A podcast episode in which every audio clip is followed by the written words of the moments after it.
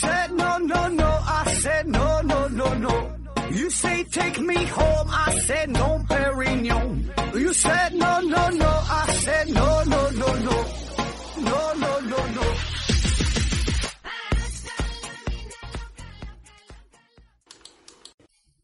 拼命探索，不计后果。欢迎您收听思考盒子，还是呢线上硬广。欢迎大家继续参加抽奖活动，奖品呢分别是由丁博士公司提供的有机活性炭和美人茶公司提供的茶叶。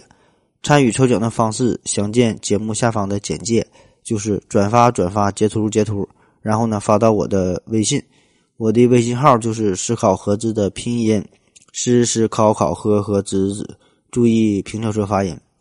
上期节目啊，我们出现了一个非常严重的播放事故，可以说呀是一场灾难。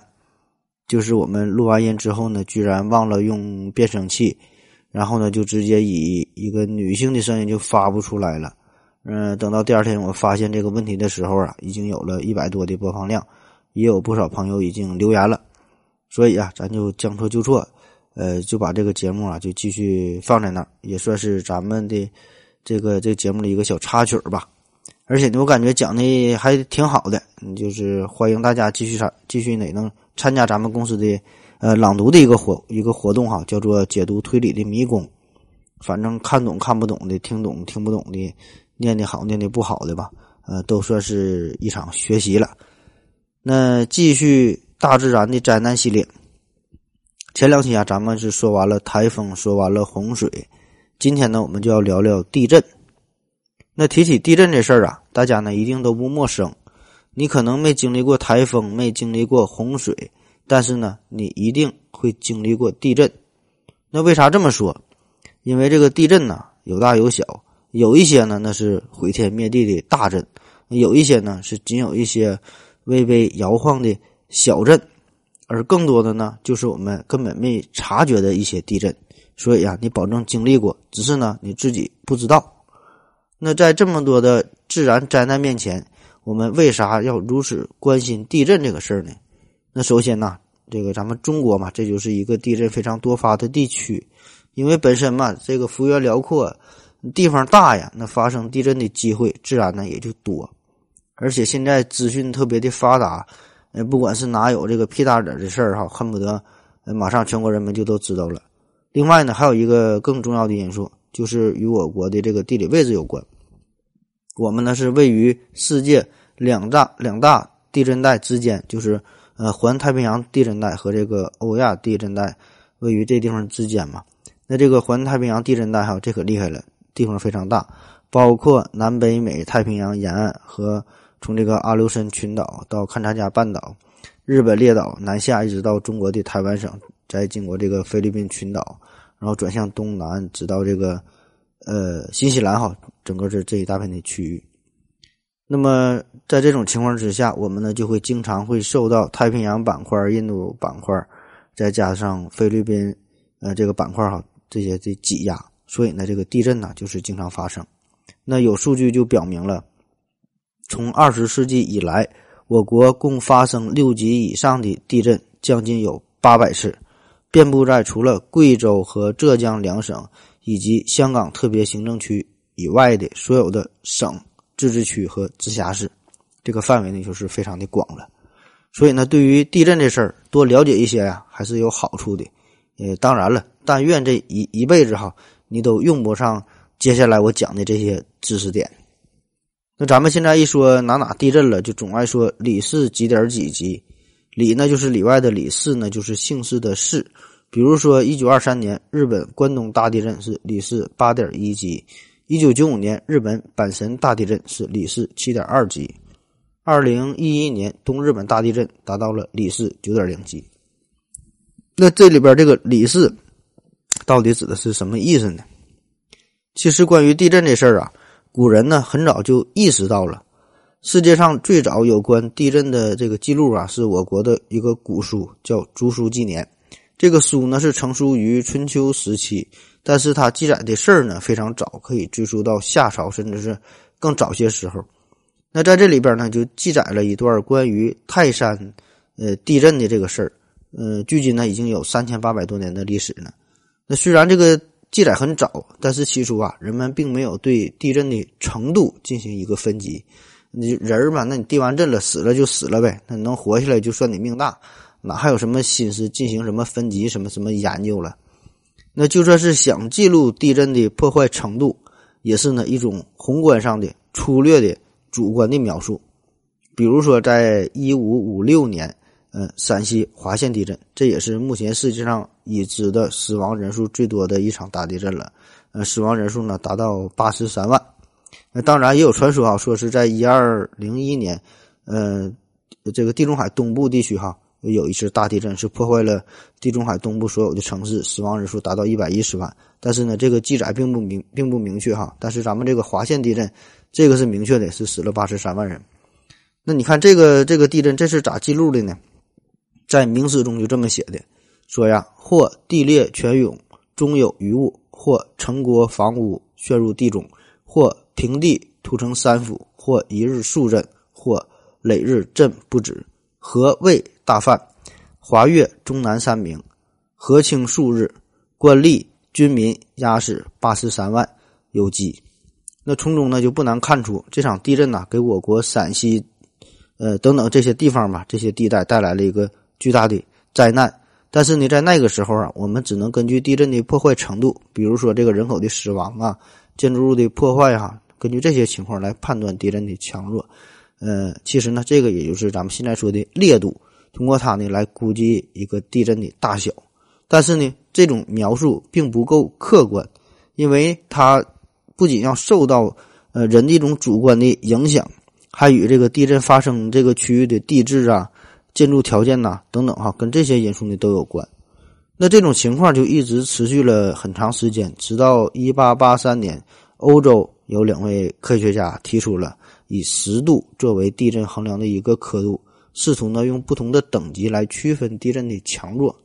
之后呢，是在一九零二年，意大利有一个火山学家叫做麦卡利，他呢提出了以人对地震的感觉给这个地震呢划分为十二个呃级别的强度。然后呢，世界各地啊，呃，也是提出了种种不同的方案吧，但是都没能非常广泛的推广开来。这事儿呢，就直到一九三五年，有一个美国人叫做查理斯·里克特，他呢是提出了一个全新的地震等级方案，也就是里氏震级。嗯，然后这个事儿啊，才被全世界所接受。那这个里氏，就他这个名嘛，叫里克特嘛，就是这个里。这个查理斯·里克特这人啊是。一九零零年出生在美国俄亥俄州的一个农场主的家庭，后来呢是在斯坦福大学上学，主修呢就是地震学。毕业之后呢，又是分配到了加州技术学院地震实验室作为一个研究人员。工作期间呢，他就对比了一年当中二百多次地震的一些特征，试图就想探索出一种客观的定量的呃对于地震的一个等级的评判。那书说简短吧，就经过他各种的研究吧，到了一九三五年。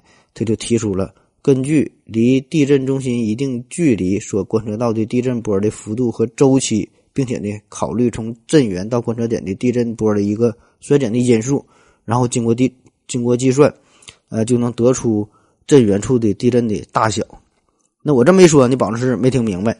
那咱们就是说一个呃实际点的例子哈，就把这个数一带进去，那一说就明白了。呃，通常说说呀，就是在这个。距离震中一百千米的地方，离这个震中这么远哈，设置一个观测点。那在这个地方就用这个地震仪呢记录一些数据。如果它的最大的水平位移是一微米的话，那么呢我们就把这个地震呢记为零级地震。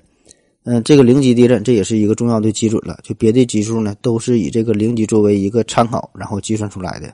那比如说，距离震中一百千米的地方，这个地震仪测得的地震波的振幅是一毫米，也就是一千微米的话，那么这次地震的震级，那就是里氏三级。那这个三是怎么算的呢？就是这个一毫米除以一微米，这不就等于一千吗？然后呢，就计算这 log 一千，log 一千就等于三嘛，就是三级。那如果你忘了这个 log 这是啥意思，这怎么算？那这也没关系。可以呢，简单的理解成就是一后面有三个零，那三个零呢就是三级的地震。那如果这个地震仪测出的振幅是一厘米，和这个一微米比较，那四个零，那这就是四级地震。那当然了，很多的情况之下呢，它不是恰好的几百倍、几千倍、几万倍，它不是数零那么简单。所以这个时候就是用上面的 log 进行计算了，就这个对数哈，你忘了就忘了吧。那还有一个问题，就实际上这个绝大多数的地震仪呢，也不会恰好就摆在距离震中一百千米的这个这个位置上。那毕竟谁也不知道下一次地震在哪发生啊。那如果你你想哈，要在这个地球表面设置这么多的地震仪，整的跟那个沙县小吃一样。这个既不现实也不经济啊，没法这么摆。所以呢，更多的情况下呢，我们就是要根据地震仪所处的位置与这个震中位置的这段距离，然后呢，呃，再根据量规函数进行一个校正，就是换算一下呗。远了近了的，咱就算一下，也能算出这个数。所以，这个里克特提出的这个震级标准呢，很快呢就被人们所接受，并且呢称之为里氏震级，英文缩写呢就是 ML。这个 L 啊，这个 L 不是加长的意思啊，这是一个呃叫 local，local 就是地方性的，所以这个里斯震级呢也叫做地方性震级。那介绍完了里斯震级的计算，那提一个小小的问题，就是这个地震的震级里边，它能不能是负数呢？我想啊，已经工作的成年人听到这个问题之后，可能呢会一脸懵逼哈，根本不会算。那如果是收听咱们这个节目的朋友当中，恰好有。呃，高中生的话，我估计啊，呃，也许呢，你能给出正确的答案。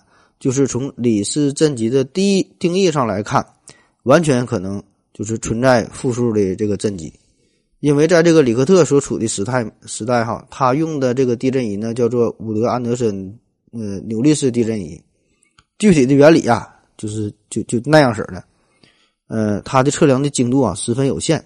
嗯，就相当于在距离震中一百千米之外的地方，只能探测到一微米一微米的变化。那再小的地震，它就察觉不到了。所以这个当时呢，就把这个最小的一微米这个波动呢，定义为零级地震嘛。但是现在咱们这个地震仪就更加牛逼了，更微弱的地震呢，也能察觉到了。所以经过计算呢，也可能出现级数为负的地震。就比如说在距离震中一百千米的观测点。这个地震仪它的这个振幅是零点五微米，就还不到这个一微米，就不到这个零级的标准。那么这个时候这个震级怎么算呢？就是 log 零点五。那我知道你也不会算，没事儿哈，你可以拿出计算器，你可以算一下，看 log 零点五等于多少，一算就得出来了，是负零点三。那这个地震的震级就是负零点三级。当然，这么微弱微弱的地震，我们人体啊，这咱是察觉不到的。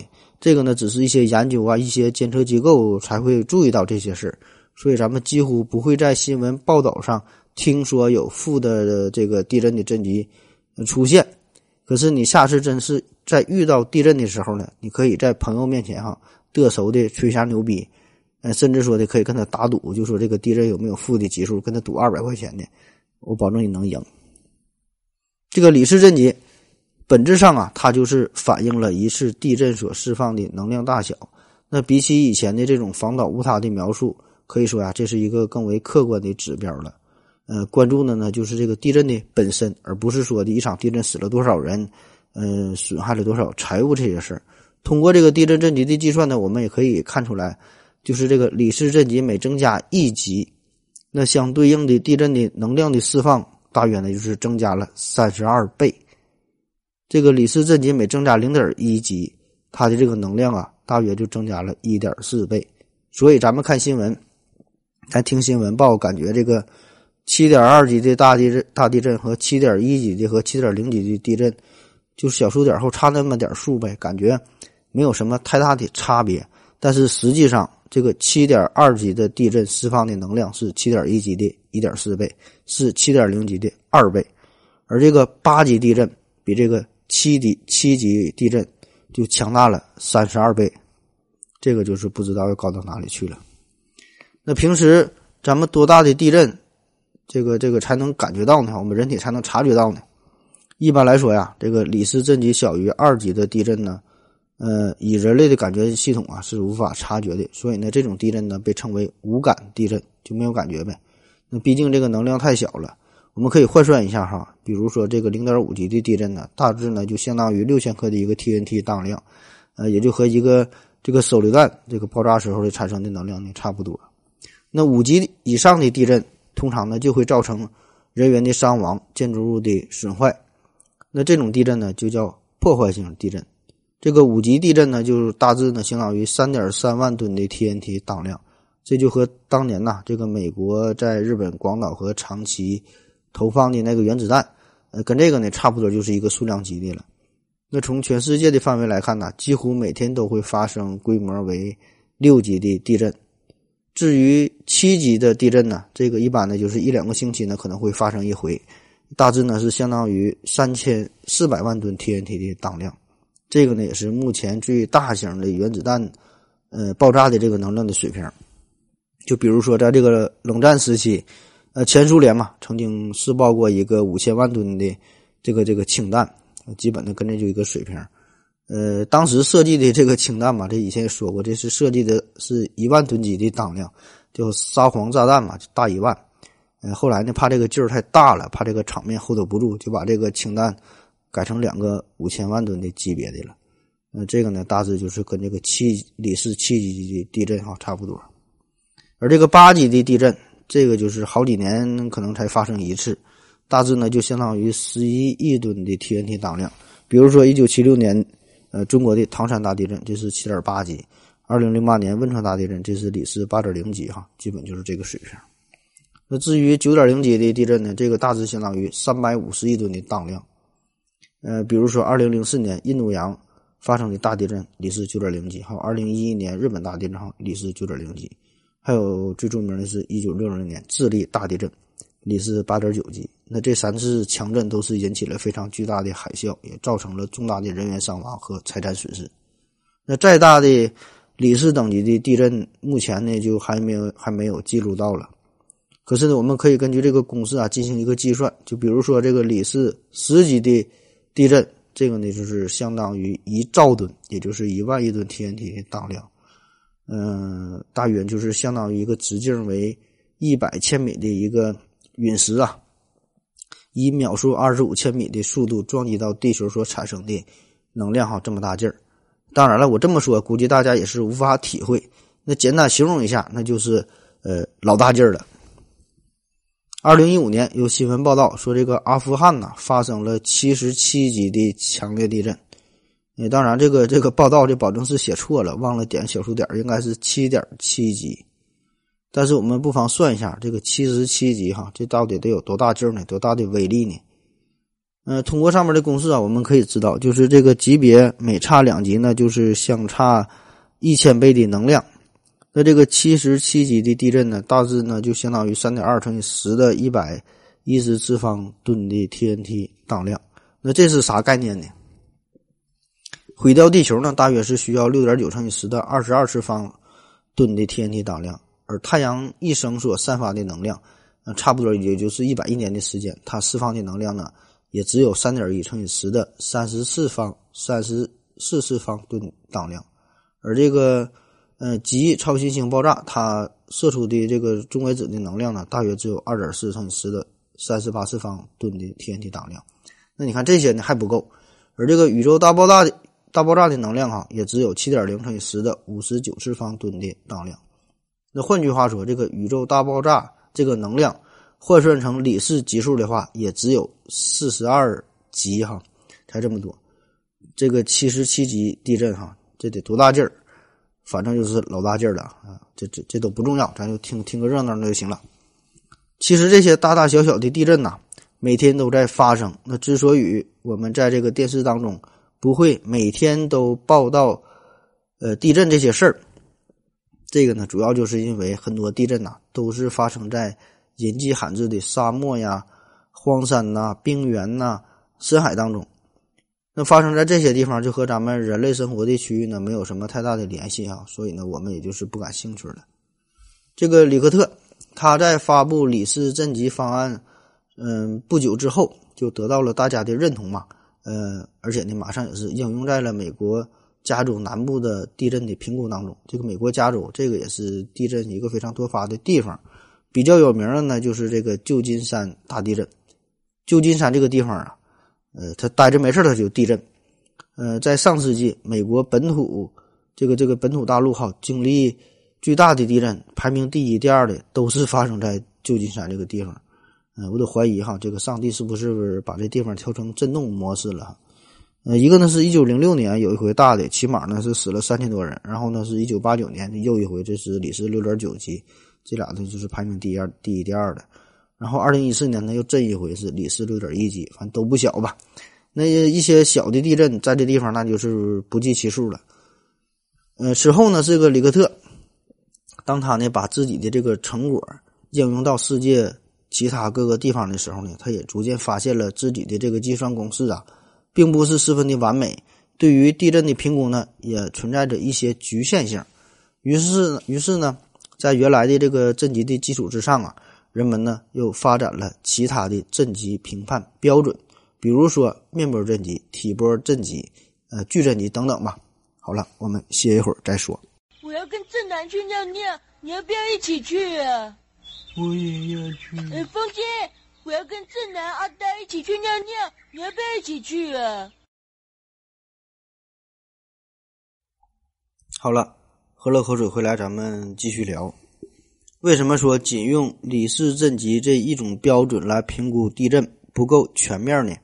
这个呢，就得先了解一下地震波的产生与传播的方式了。当这个地震波啊在地球内部传播的时候，我们呢通常称之为体波。体波又分为两种，一个呢是纵波，一个是横波。当这个体波呢到达呃岩层界面或者是地表的时候，就会呢产生沿界面或者是地表传播的波，这个时候呢就叫做面波。那咱们一个一个说。纵波啊，纵波它的特点呢就是质点的振动方向与传播方向一致。那可以想象一下，不就把一粒花生放在一个鼓的表面上，当你敲鼓的时候呢，发出的这个声波呢就是纵波，这个花生米啊就在。鼓的表面上一跳一跳的，这个方向是一样的嘛？那地震的时候，这个重波呢，它是来自于地下，传播的速度呢也是比较快，到达地面的时候呢，会引起地面的上下的颠簸和震动，给人的感觉呢就是这种上下的跳动啊，就相当于你踩在了一个弹簧上。这个呢就是地震中的呃这个重波。那横波，横波呢就是振动方向与传播方向相垂直的波。那如果你还有还有记忆的话呀，就是我们在讲手性的时候，呃，提到过说这个巴斯德他有个最美的实验嘛，叫偏振光实验，呃，就说到了这个事儿，这个光啊，这个横波嘛。那地震的时候呢，来自地下的横波能够引起地面的水平的晃动，就相当于啊，把你这个两条腿给劈开了，这个地面啊就裂缝了，这个呢就是横波。那一般呢，这个地震到来的时候呢，总是这个重波传的比较快嘛，这个横波比较慢，所以呢，总是这个重波呢先到达地表，然后横波呢是落后一步。那这样呢，我们一般呢就是先感到这种上下的颠簸，过了数秒啊、几十秒之后呢，才会感觉到强烈的水平的摇晃。而这个横波呢，恰恰呢又是造成破坏，呃，一个主要原因嘛，就带来的这个损害可能更大。所以呢，这个也算是给咱们一个非常短暂的一个逃跑的机会。另外一大类呢，就是这个面波，面波哈，非常面的面波，就是沿着地的表面哈传播的这个地震波。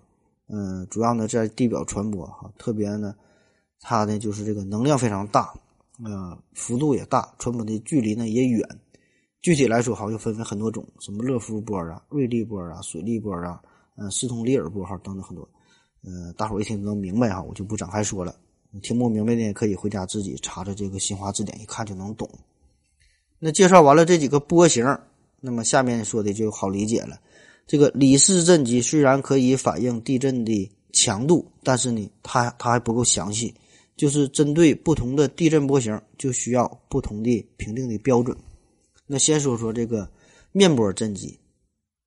我们之前介绍了里氏震级的评定，它呢是主要依据伍德安德森的地震仪进行测量的。这个呢是一种短周期地震仪，周期呢大约是零点八秒。那特点呢就是可以很好的记录短周期的地震波，也就是高频率的地震波。但是这个地震波在传播过程当中呢，高频的地震波啊，它的衰减速度要远远的大于低频的地震波，传着传着它就没了。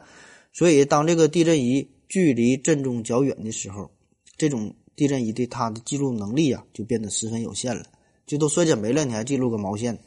那同样哈，它在记录面波方面呢，也是有严重的不足。那对于这种情况，在一九四五年的时候，地震学家古登堡他呢就发明了一种面波震级，就新的一种计算呃地震的一个方式，呃，这回呢就可以很好的呃记录远距离的这个地震了。呃，它呢主要呢是根据这个周期大约为二十秒的这个面波哈，根据它呢来确定地震的这个震级，就弥补了里氏震级的不足。但是这个面波震级呢也存在一些问题，就是这个面波震级、面波震级嘛，它主要就是针对于地表的这个地震波。那当这个地震的震源呐，这个深度非常深的时候，激发不了这个面波哈，或者是说这个面波不太显著嘛。那么在这种情况之下，就需要另外一种评定方式了。所以这个古登堡呢还发明了叫体波震级，它呢就是根据地震波的体波，就是咱们前面说的横波和纵波。嗯，这里边呢主要就是这个纵波啊，根据这个纵波的大小来确定地震的震级。可以说，几乎所有的地震，无论是距离的远近、震源的深度，甚至哈还包括核爆炸或者是呃其他的一些爆炸，呃，就这些啊引起的这种这个震动哈，都可以在这个地震图上很清楚的识别出这个重波的改变。因此呢，这个体波震级呢具有非常广泛的应用。就现在这个美国地质调查局啊，它对外公布的很多震级呢，都是叫体波震级，公布的是这个数。呃，但遗憾的是啊，无论是里氏震级、面波震级还是体波震级，它们呢都存在两个呃主要的问题，就是这个缺点啊。一个呢就是这些震级啊与地震发生的这个物理过程呢没有一个直接的联系，就是他们算出的这个数，呃，这个物理上的意义并不是特别的明确，不知道呢它表达的是啥。第二呢，就是通过这种统计的分析，我们呢会发现这种地震的震波呢存在着饱和现象，也就是说，当这个地震所释放的能量增加到一定程度的时候，这个震级就不会再随之增大了。因此呢，面对这种特别巨大的地震的时候，那么采用上述这些方式呢，它就统统的就会失效了，就会低估这个地震所释放的能量。所以在这种这种情况之下呢，我们就需要另外一种衡量办法了，叫做矩阵级。那我给你举一个十分不恰当的例子：说有一个大胖子啊，他经过嗯多次努力吧，就想要减肥，然后呢都不成功，于是呢就开始自暴自弃，不想再减了，就拼命的吃，拼命的喝，哈，胖死拉倒了。那原来呢他的体重呢是二百四十斤，不到两个星期，他这么一照上称一量哈，他就长到了二百六十斤，然后呢还是使劲吃，使劲的喝。再过两个星期一称呢，还是二百六十斤，然后呢，还是一顿猛吃猛造。又过了一个月哈，上上称一称还是二百六十斤。大伙儿一听就能明白了，这个秤啊，最大呢就到二百六十斤，怎么吃呢？它也这样。那对于这个地震的测量呢，也是如此。所以呢，我们就追求一种没有极限的、没有上限的一种更大的秤才行，才能才能称量地震。或者说呢，是我们想要构建一种方式，能够差别性的区分不同威力的地震，不管这个地震有多大多大，我们都能看出来。这个呢，就是矩阵级。矩呀，矩就是例句的矩这个字儿。这个呢，是在一九七九年，日本呃一个教授叫做呃金森博雄，他呢提出的一种计算地震威力的一个公式。那比起之前的那些定义，这个矩阵级，它呢对于地震的描述也是更加的明确。就是能从这个本质上啊，呃，表述出这个地地震本身的性质，因为绝绝大多数的这个地震呢，都是由断层所引起的嘛。那么这个地震所释放的能量的大小呢，主要就取决于引发地震的断层的大小、断层两边相对运动的距离，还有呢就是这个断层处岩石的强度。这个呢，大家可以自行脑补一下，就是在你的在你的脑中啊，想象一个立体的结构，就是两大块岩石。然后呢，这两块岩石呢就错开了，错开牙子就运动了。那必然的这个力量的大小呢，就与这两个岩石这这个断层的哈这个面的大小，还有这个相对运动的这个大小，还有呢本身这个岩石的强度，跟这些呢数据就有关。所以呢，它计算出的这个数啊，也就是反映出了，呃，一个地震本身的它的性质，就是更加直接的反映出了地震释放出的一个能量的大小了。那从这个公式呢，我们也不难看出，这个地震它的这个破裂的面这个面积越大，呃，这个错位的这个程度越大，哈，释放的能量也就越多。那也正因为如此，这个矩阵级呢，它就不会像其他阵级那样存在一个饱和的问题，就这个数随便算呗，你就你的能量超乎了你的想象，哈，怎么算都行。那比如说，在这个一九六零年这个智利大地震，这个呢也是号称有史以来，哎不严谨了，这应该是说有历史观测记录以来破坏能力最大的地震。嗯，里氏呢达到八点九级，而这个呃面波震级呢是达到了八点五级，这一次已经达到饱和了，算不下去了。而它的巨震级呢是达到了九点五级。我们现在通常说这个。呃，智利智利大地震九点五级，实际上呢说的是它的巨震级，而不是里氏震级。目前这个巨震级啊，也是成为了世界上大多数地震台网还有这个地震观测机构优先推荐使用的一个震级标准。不过，由于这个世界各国吧都有自己的地震研究所，都有自己的一些历史、一些传承，有自己的计算的方式，所以呢，各国对外公布的震级的。这这个这个标准呢，还没能达到一个完全的统一。那我国对外公布的震级呢，大多是面波震级，呃，也不是巨震级，呃，有有有一些呢也是里氏震级。那比如说这个前几年日本有一次大地震，中国公布的面波震级呢是八点六级，嗯，美国公布呢巨震级呢是九点零级。你看这俩数呢可能差不太多，但是他们标准不一样，所以呢这俩呢，呃，也也没啥可比性。呃，再比如说这个二零零一年哈，中国呃昆仑山口西的一个地震，中国观测的结果呢是面波震级八点二，呃，美国的观测结果呢是面波震级八点零，所以这个各国地震机构吧测的这个结果呢也不同哈，标准呢也不一样，嗯，有些时候也不能完全就直接进行比较，它就是看个数。所以咱们看新闻，很多时候他的这个报道啊也是不严谨，就把这个地震的震级不同的标准嘛，它就是混为一谈了，就给整混了，直接就说几点几级，也不说是哪个标准的，这显然的这个就是不严谨了啊！这连咱一个自媒体的水平都不如。好了，再再再再继续说，理论上啊，这个一次地震呐，嗯，同一个标度下的这个震级呢，只有一个。但是实际上，就是经常不同的国家、不同的机构所报道的地震，它并不一致嘛。在报道之后呢，还要经常进行修订。比如说，二零一一年三月十一号就发生在呃距离日本本州岛北部东侧海岸线一百英里左右的这次大地震。这个东中国呃地震台网是开始发布的结果呢是里氏八点六级，后来呢修订为九点零级。然后呢，美国。呃，地质勘测局给出的一个结果，先是八点八级，然后修订为八点九级，最后说是里氏九点零级。然后日本气象厅先是说里氏七点九级，然后说是，呃，是后来说八点八级，最后说是九点零级，就是来回变呐。那你看哈，为什么同一场地震这个震级的这个数啊还会变来变去呢？其实这个事儿啊，呃，也很好理解。首先呢，咱就要明确，不管是哪一种方式。来计算地震的震级，这事儿啊，都都不容易，都不简单，不像是咱说简单的公式，这个呃路程等于速度乘以时间这么严格、这么精准、这么简单就能算出来。这本质上来说吧，关于地震等级的评估呢，都是一种经验上的计算，往往呢就是通过很多地震的实例来求解一个最佳的拟合公式。那即使是后来的咱说这个矩震级，它有非常明确的物理意义，但是呢，它的这个计算过程当中啊。呃，也是利用这个地震波的进行一个繁衍来求解，这里边的很多参数啊也是不固定的哈，所以呢，最后得出的答案呢，呃，各个机构呢必然也会有很大的出入。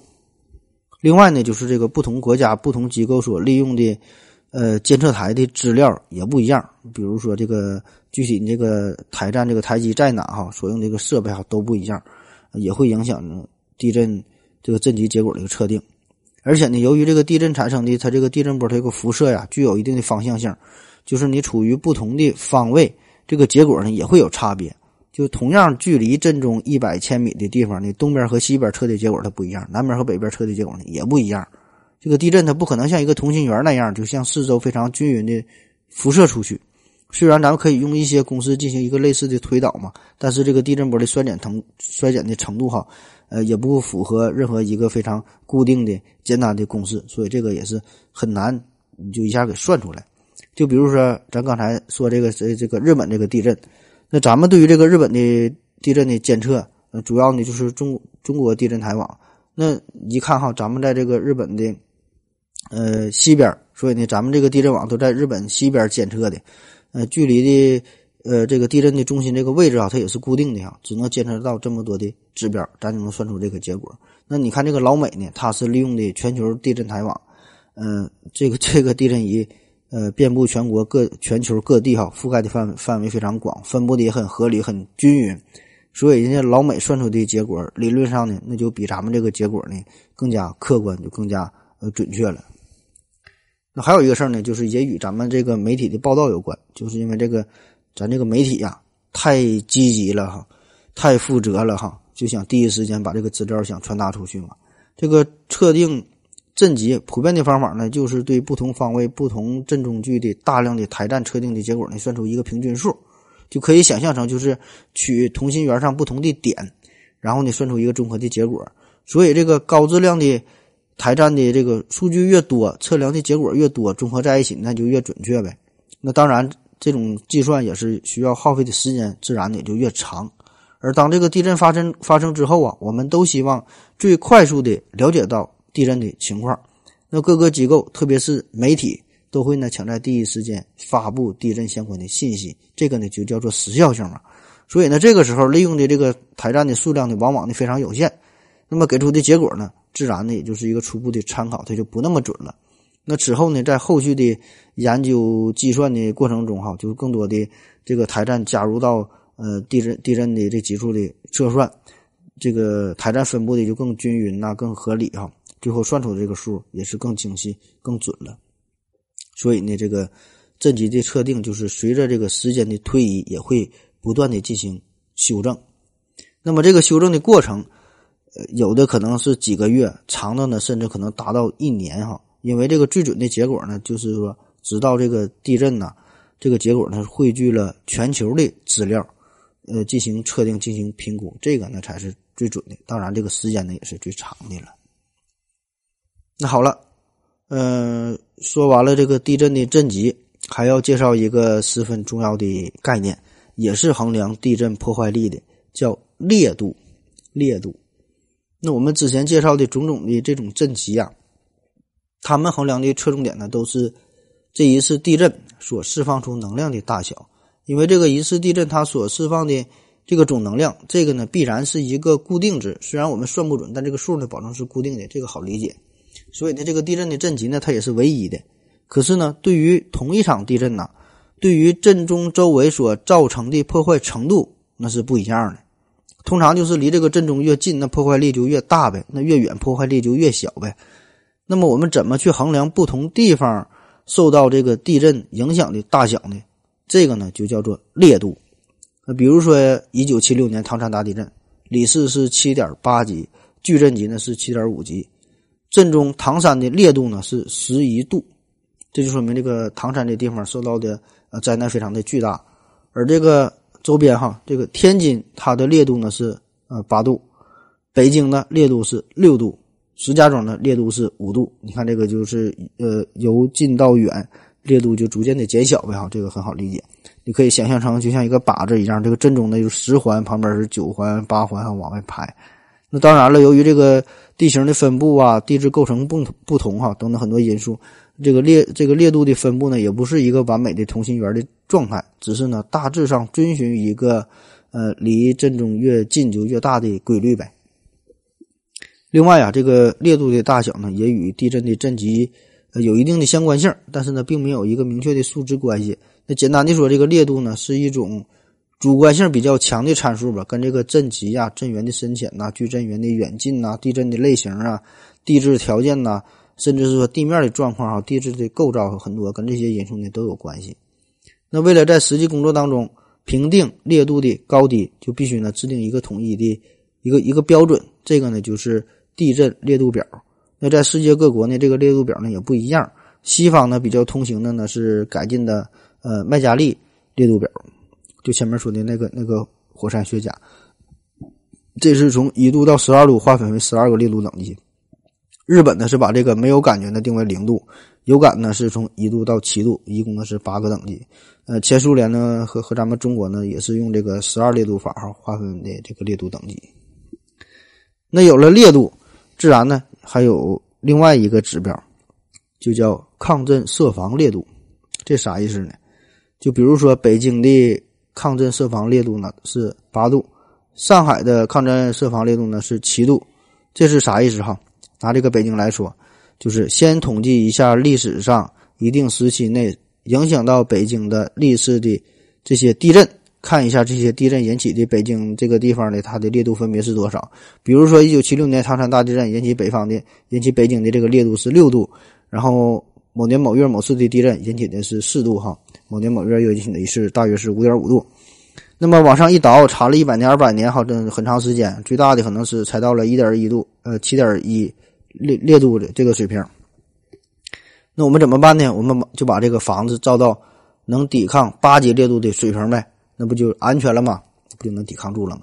当然，这个凡事没有这么绝对哈，我举的只是这个一个例子，实际上呢，计算的比这个复的复杂，呃，要利用这个统计学的知识，然后根据既定的呃可靠度目标呢进行设定。就比如说，让这个设防烈度大于已经发生的地震烈度的百分之九十。换句话说啊，就是这种情况下呢，所有可能发生的地震里边，我们能够保证百分之九十的实际地震烈度呢小于我的这个设防烈度。那这个时候呢，我们相对的就比较安全了。现在的这个抗震规范哈，一般呢是采用五十年内，呃，超过概率为百分之十的地震烈度呢作为呃抗震设设防的一个烈度。也就是说，五十年之内发生比这个设防烈度还大的地震的烈度啊，呃，可能性呢是百分之十。那折算一下呢，就是，嗯，咱说多少年一遇嘛，这就是四百七十五年一遇哈。这个就是一个高中数学题了，高中数学概率计算的问题。你其实能也你能算出来哈，用心算能算出来。就什么意思呢？四百七十五年一遇的地震，就是今年发生。呃，这个概率哈是四百七十五分之一，也就是百分之零点二一一。那今年不发生的概率呢，就是一减去零点二一一呗，就是百分之九十九点七八九。那五十年之内都不发生这样的地震，这个概率就是百分之九十九点七八九的五十次方，这些数一乘一算完就是百分之九十。那五十年之内发生这样的地震概率呢，就是。一减去百分之九十，就等于百分之十哈。我知道你你也没听懂哈，你自己拿小本慢慢算吧。咱们再休息一会儿。我要跟正南去尿尿，你要不要一起去啊？我也要去。哎，风姐，我要跟正南、阿呆一起去尿尿，你要不要一起去啊？好了，尿了个尿回来，咱们继续聊，说说下一个话题：地震可以预测吗？我想啊，这个也是咱们最为关心的一个问题了。就是比起在地震真正发生之后进行一些抗震救灾工作，我们更希望的呢，就是如果能在地震发生之前就提前的做出预告，我们呢做好一些转移安置工作，做好一些防护工作，这个呢真真是极好的。那相传呢，早在东汉时期，张衡就是发明了人类第一台的地地动仪哈，就可以预测地震。当然，这个事儿本身它就存在很大的争议，真假呢就不知道了。呃，反正我倒是宁愿相信地动仪这个东西确实存在。就是你要问我有没有啊，我觉得这个东西保证是有，毕竟呢是白纸黑字，而它上面写着呢有有这么个玩意。但是至于效果如何，那咱就不知道了。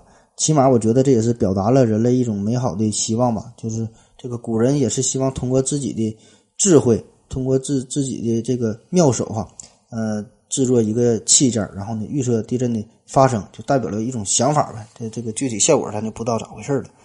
反正后来是咱们根据这个古书的描述，就是复制了地动仪嘛，然后还是写进了教科书。但是至于咱复制的这个东西和张衡的这个地动仪是否一样，里边的原理是否一样，这就是另外一回事了。反正我觉得吧，这就是纯纯的这是一个科学的问题。如果你非把这一个纯纯的科学问题上升到一个民族精神的，层面啊，这就没啥意思了，这就是另外一个问题了。所以前一阵子据说这个地动仪不就是从这个教科书里边删除了嘛？这个事儿还闹得沸沸扬扬的。嗯，这事儿呢咱也不好过多的评论。反正我觉得科学的呢你就归科学，嗯，民族精神呢就是民族精神，这俩呢就别放在一起说了。这个毕竟吧，这个权利也不在咱们手里边。你愿意写教科书里边的你就写呗，你愿意删除你就你就删呗。但是至于大家信不信，这就是另外一回事了。这事儿呢，也就由不得你了。那么，这个地震能否预测？我们公司哈，咱这么大的公司给出的一个官方的答案就是也能也不能。你看咱给这个答案多多官方，这才是一个大公司应有的样子。那为什么这么说？啥叫也能也也不能？那我们都知道啊，在一次大地震之后，往往呢还会伴随着许多的余震，一些小的地震。嗯，一般呢就这种就是先主震嘛，后余震这种模式也是非常的常见。比如说汶川大地震、庐山地震都是这种类型。上来呢先来一个大的哈，可能是八点零级的大地震开头，后边呢一连一连串小的五六级的啊这些小地震哈一大片。那么还有其他的各种类型的地震。另外一个典型呢就是先前震，然后呢再主震这种地震。比较著名的有代表性的就是海城大地震，就是典型的先前震，然后呢主震，就是先一连串很小的地震，最后呢来了一个大的。那么对于这种地震来说，我们呢就可以提前做好一个预测，因为你有这些小震嘛，这个就给我们的一个这个预测呀提供了可能性。所以这个辽宁海城这个地震也是世界地震史上的一个神话，就非常出名嘛，就做好了一个。呃，地震的预测的工作，好，这是很罕见的，也是号称人类历史上唯一的准确性的预报的地震的一个事件。那么，这这就是一个奇迹了呗，哈，就比别的根本就是那些地震啊都没预测了。当然，这里边至于有多大的运气成分，那作为一个泌尿外科医生，我也是不便于过多的评说了。那不管是运气也好，还是说计算的结果也好，反正这里边呢，还是。跟这个前面的这就我说这个前震有关哈，前震到主震嘛，就一连串的跟这个小震有关。当然了，这个一连串的小震是否就标志着后续一定有一个大震的到来？这个呢，也是需要人家专业人士的一个评判了。里边涉及到什么地质啊、物理啊、化学啊各个什么指标啊、地温呐、水位啊、什么次声波、什么频谱变化哈，这这这我就编不下去了。那目前从事地震预测方面的研究当中。被寄予希望最大的呢，就一般就是气体流体作用和这个地震电磁信号方面的研究。但是直到今天呢，这个研究结果也就是那么回事儿吧。那至于咱们嗯流传的比较广的什么地震云呐，地震之前的动物的什么诡异活动啊，那我只能用两个字来形容了：呵呵。那负责任的说，目前人类呢还无法百分之百的预测地震。嗯，但是有一点哈，就是跟这个地震，跟这个地震的预测呀沾点边的，就叫临震预警。那啥叫临震预警啊？就是这个地震刚刚发生，在这在这个地震波还未完全到达一个区域的时候，我们呢可以告知当地人赶紧离开，做好一些准备工作。就是一般来说，从呃临震预警发出信息到这个地震波真正到达这个时间呢，基本也就是几秒到几十秒，时间非常的。短暂，这个呢主要还是取决于信息传递的速度。那现在行了，都有手机嘛，都能上网，或者是电视台呀，呃，就是发布这个信息，或者是大型公共场所大喇叭一广播，咱就知道了。嗯，但是这个在以前是做不到的。嗯，所以呢，这个时间就争分夺秒吧，非常的宝贵。这个对于生命来说就极为宝贵了，对于一些重要的工业设施来说也是非常的宝贵。比如说一些。呃，核反应堆呀，你可以关闭这个核反应哈，关闭一些紧急的呃化工反应炉，这些呢还是有一些积极意义的。当然了，从严格意义上来说吧，这种临震预警并不能算是地震预报，因为你这个地震已经发生了，你才知道，并不是在地震完全呃就发生之前你你你预测出来，所以这个也不能算是一个预测吧哈。那为什么说这个地震它很难做出一个准确的？一个预报呢，其实这个就和预测天气差不多啊。这个地震的预测啊，面临的一个问题呢，这个还是一个概率上的事件。你就连明天到底是否下雨，你都不能做到百分之百的准确的一个描述，那更别说是地震了。所以这个事儿啊，咱也就别过多的苛求地震局了。呃，有人就总喜欢嘲笑奚落。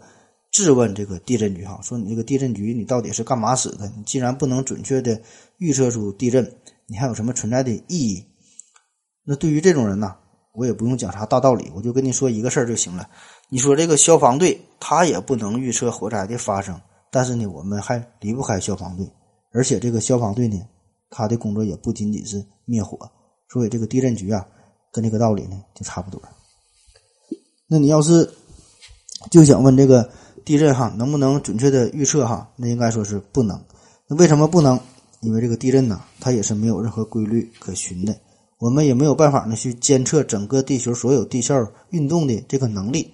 那不夸张的说，人类对于地壳的了解呀，还没有人类对于太空的了解这了解的多呢。嗯，人类呢也从来没有成功的预测过任何一场地震哈，包括前面说的海城地震。这个有兴趣的可以看看相关的资料。嗯，如果你非要觉得这个海城地震也算是成功的预测的话，嗯，那也行，反正是我只想表达自己，我也不想说服你。那总有一些朋友还会有这样的疑问，就是说。这个是不是官方就算是预测了地震的消息，他也不公布呢？甚至呢还会呃恶意的迫害那些能够提前预测地震的一些民间人士呢？就是免得自己没有面子嘛，所以呢迫害你。这个事儿啊分两方面说，一个呢就是有一些所谓的民间高手，他们呢他说自己能够预测地震，可是呢。这个问题的重点就是他们不用负任何的责任嘛，三天两头的就说这地方地震，那地方地震，那碰上一回说准了，马上呢就成为大神了。就是你看我多厉害，你看这个这个政府不行，媒体不行，这这国家不行，什么什么监测机构都不行。你看地这个地震局，嗯，白花纳税人那么多钱哈，也预测不出来地震，我都能预测出来。那你想想哈，作为一个所谓的民间高手，他每天都可以随便的说，天天预测。想怎么说就怎么说啊，那如此说下去，早晚有一天呢，他就可以呃预测出一次。你说错了，大家可以忽略掉啊；那说对了，马上大家觉得他就是大神了呗，也不用负什么责任。这个嘴和屁股就没啥区别。那不仅仅是预测地震，还有许多呃这个民间的一些科学家、数学家，还能声称自己证明哥德巴赫猜想啊，证明黎曼猜想，还说这个爱因斯坦的相对论是错的。你随便你咋说都行。你就瞎猜呗，万一是猜对了你，还能给自己加分；说错了也无所谓，起码呢还能吸引人吸引点眼球哈，这这也是好事可是呢，作为一个负责任的一个官方的机构，那就不能这么干了，他得对自己的言行呢，呃，负一定的责任嘛。这就是另外一方面了，就是对于地震的预测。那假如说我给你举个例子哈，比如说你你你是一个地震局的局长，那么经过计算，你发现。在某一个区域，假设这个区域的人不多，就是五十万人，五十万人口这么一个地区，它在下礼拜二发生一个七点零级的地震的可能性是百分之七十五。那么你会怎么办呢？你会发布出这条消息吗？那发布出这条消息也就意味着你要转移这五十万的人口。那么转移这五十万的人口，这个成本谁掏啊？那如果要是没地震了，那怎么办？你能负得起这个？责任吗？那里边的这个经济损失又怎么办？那如果这个这个可能性不是百分之七十五，而是百分之六十、百分之三十、百分之二十，那这个数不停变化的时候，你会怎么选择呢？所以这个问题啊，并不是我们想的那么简单。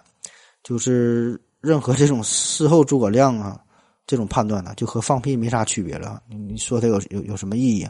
所以呢，我们要做到这种事前的一种负责任的一种判断。那既然这个地震没法预测，那该怎么办呢？难道我们只能去等死吗？虽然呢，我们无法避免地震的发生，也无法控制地震，也没法准确的预测地震，但是呢，还是有很多事情可以去做。首先呢，就是防震呗。比如说前面说的这个抗震设防烈度，就是提前做好准备，你把这个房子盖的结实点你看人家这个智利、日本，那房子建的。这这个抗震的能力多强？可以说就是盖房子那天他就等着地震呢。所以这个纠结于地震的预测呀，这个呢也没有太大的意义。与其这个天天嚷嚷着要怎么怎么提高预防地震这些事儿啊，不如脚踏实地的把自己的房子盖的结实点儿把这个桥啊修的结实点儿这个道路啊、水电呐、通讯呐这些重要的生命线，把这些工程做好。这样，即使地震真的来了，我们呢也可以把这个损失啊降到最小。这个呢才是应该我们目前的一个工作的重点。另一方面，就是在这个地震发生之后的抢救过程当中，毕竟就是人的这个能力在大自然面前还是十分的有限，非常的微弱。就算你盖的这个房子再结实，修的这个大桥再结实，那你能管得了山体滑坡吗？你能控制控制得了泥石流吗？你能管得了海啸吗？那地震一来了，这些东西啊，摧毁这个人类也是分分钟的事儿。所以呢，这个不仅仅是一个地震预测一个简单的问题，你就算预测得了，马上要来一个十级大地震，你也躲不开。所以这里边涉及的方方面面，不仅仅是人口的，呃，什么转移啊，这这个事儿哈，呃，一些基础设施的建设呀，生命线的工程的质量啊，地震的预案呐。甚至说是整个社会的方方面面，全都全都会涉涉及到的。一九九一年岁末年初，呃，有一位专家给新疆阿勒泰的官员发布了一个地震预报的意见，结果呢，这个意见呢一下子就传出去了，然后呢，在零下三四十度的这个天气当中，就造成了大量的人员恐慌，嗯，甚至呢出出现了这种撤逃的情况，这都吓跑了呗，以为要地震了。呃，当时这个地震局啊，就是采取了措施嘛，这个才把这个很多人才给劝回来。嗯，就说呀，这个最好的措施呢，不是寄希望于预测地震，而是呢居安思危，防患于未然。日本学者呢曾经说过，地震最危险的时候就是没有地震的时候。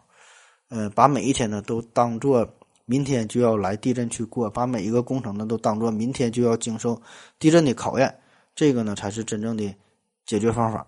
虽然呢，这这个说的感觉有点唱高调，但是呢，确实很无奈嘛。因为我们目前的情况，嗯，就是这样哈。特别是像日本他说的这个这这句话，因为他毕竟是一个，呃，有着非常非常丰富的嗯抗震的这个能力，这这这这国家就是经常爱地震嘛。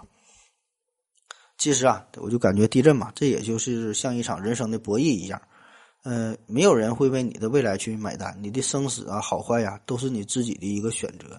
就是未来谁也没法真正去掌握，但是呢，你可以选择你自己当下所想要的生活。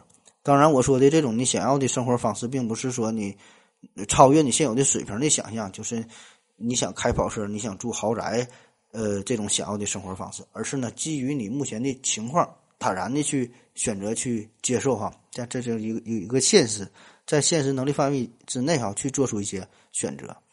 呃，不仅呢是对于这种未知的地震，就对于任何的风险，这个呢，这才是一种积极的态度吧。哎呦，这一下子还整的有点升华了，突然感觉是二零四九刘老师附体了说的。目前呢，我们无法准确的预测地震的发生，那么以后能不能预测呢？就是我们有了更发达的卫星啊，更高端的探测器呀，速度更快的计算机呀，那我们能不能计算这个这个地震啥时候发生呢？这事儿呢，我觉得呢也不太可能。这就不禁让我想起了伟大的拉普拉斯妖，这就有点上升到哲学的高度了。就是人类一个更为根本的问题，就是别说你是预测地震了，你就预测你明天下午三点是否会打喷嚏，那这事儿你能预测吗？对吧？你也不一定能预测出来。呃，涉及到什么测不准原理啊，什么混沌效应啊，量子力学啊，平行宇宙啊，就把这个地震的问题就上升到了另外一个层面的一个思考。所以，关于地震是否能够预测啊？这个就是我们对于终极生命的一个叩问了。人类今天的科技啊，呃，可以说是非常的发达了。我们可以上九天揽月，下五洋捉鳖，还登上了月亮，又觊觎火星啊，这个太阳系都待不下了。但是呢，对于地球内部的这个构造，只能用四个字来形容：一无所知。有兴趣的朋友可以听听之前有一系列嘛讲的这个地心探险的事儿。就俄罗斯有个疯狂钻井嘛，想想探测地心。最后呢，连这个地球的这个皮肤都没给挠破，可以说是上天容易入地难。所以，对对于地球内部还有很多的未知，还有很多的探索在等待着我们。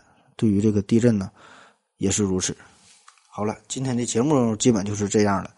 嗯，咱们说是地震，但实际上呢，主要是针对于这个地震的等级和地震的预测这两方面来说。关于地震这个话题啊，很还有很多的事儿，咱都没讲到啊，就这地儿吧。感谢您的收听，谢谢大家，再见。